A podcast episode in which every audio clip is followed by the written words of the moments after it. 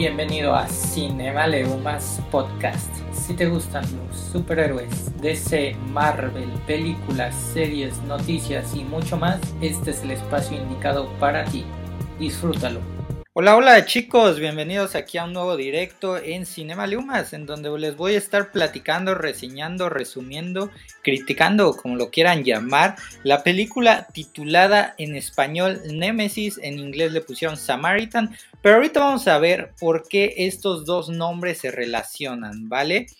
Esta película tiene una duración de 1 hora 34 minutos, quitándole los créditos eh, finales. En total dura 1 hora 42 minutos así que se les va a pasar de volada. Eh, quiero iniciar con esta frase que dice, el bien y el mal viven en el corazón de todos, pero dependerá de ti tomar la decisión correcta. Frase tomada pues de esta película.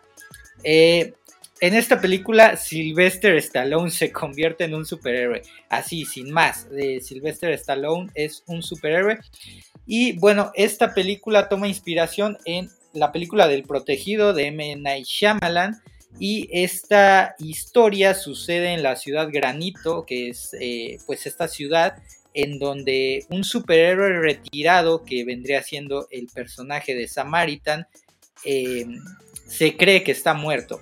De hecho, en los créditos iniciales de esta película aparece pues el personaje tanto de Samaritan como de Nemesis que vendrían siendo dos distintos.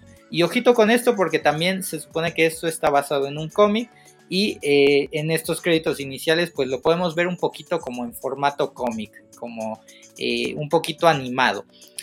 Eh, y como les digo, este superhéroe está retirado y regresa después de 25 años. Para esto tenemos también la trama de un chico, de un joven de no menos de 15 años, que está totalmente obsesionado con Samaritan. Para él, Samaritan es como si fueran los Avengers.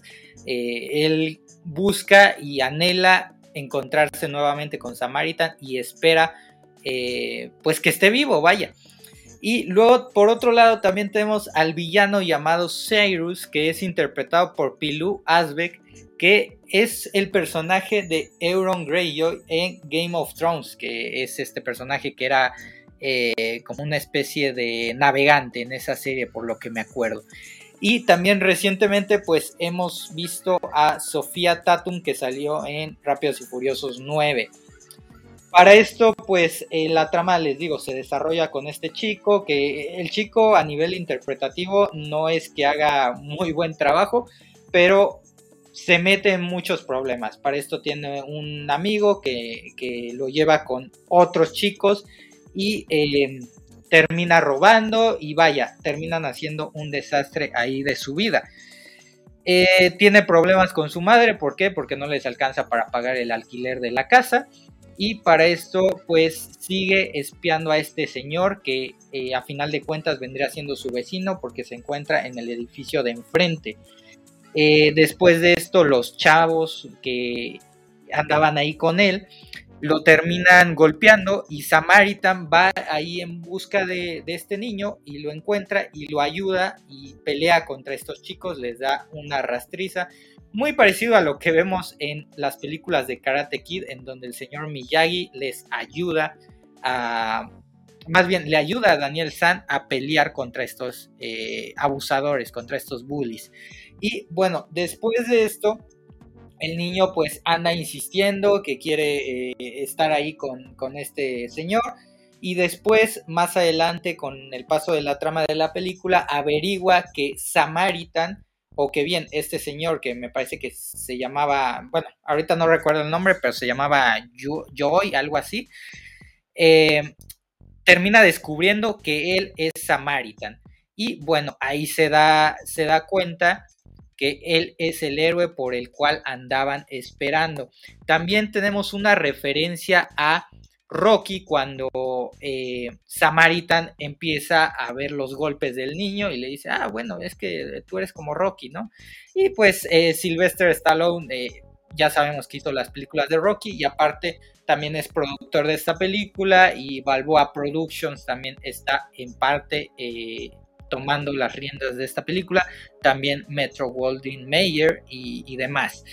Eh, para esto, pues, eh, También eh, al final de esta película, ya haciéndoles un resumen, pues los malos van a buscar a, a Samaritan ahí al departamento de donde vive porque se dan cuenta que no se murió después de que lo atropellaron y pues tienen que huir y para esto Samaritan pues no quiere que la gente lo reconozca, no, no quiere, de hecho lo llegan a grabar y salen hasta en las noticias y planea irse del país, pero para esto se entera que el niño es eh, secuestrado por eh, los malos y tiene que ir a salvarlo como el buen héroe que es.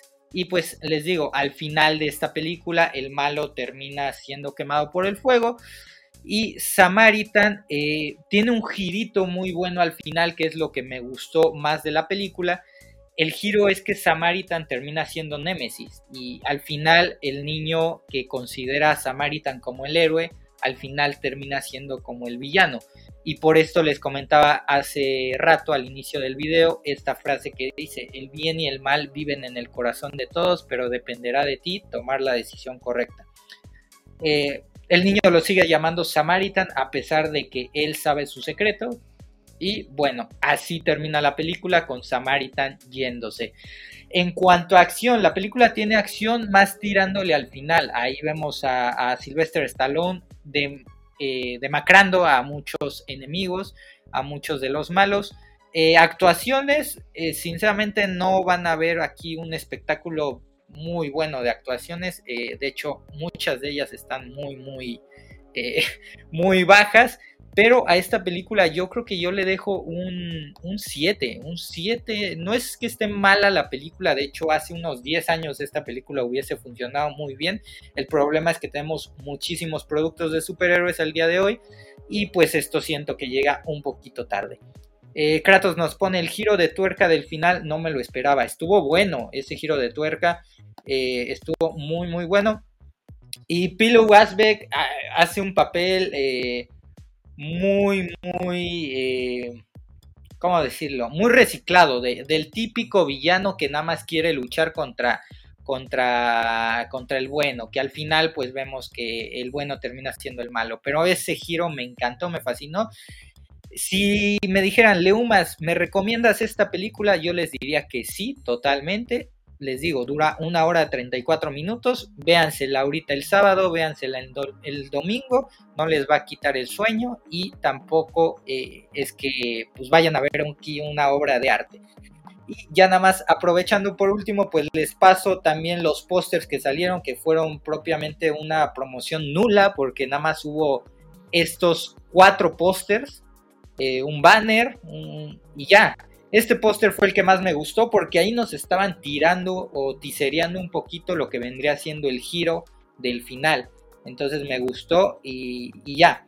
Eh, a grandes rasgos. También por ahí una pequeña queja que podría decir de, esta película es que también hay un aspecto en cuanto al CGI eh, que rejuvenecen al actor de Sylvester Stallone que híjole, eh, ahí sí me quedó a deber muchísimo. Se les fue el dinero con, la serie del Señor de los Anillos, la verdad. Kratos nos pone, es una peli para pasar el rato, pero si hubiera salido en 2007 o por esos años, uff, sí, sí, sí, concuerdo totalmente.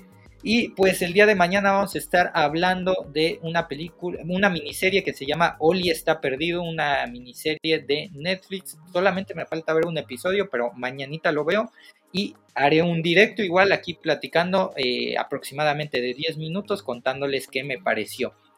Esto lo voy a estar resubiendo a formato podcast y a mis redes sociales Instagram, Facebook.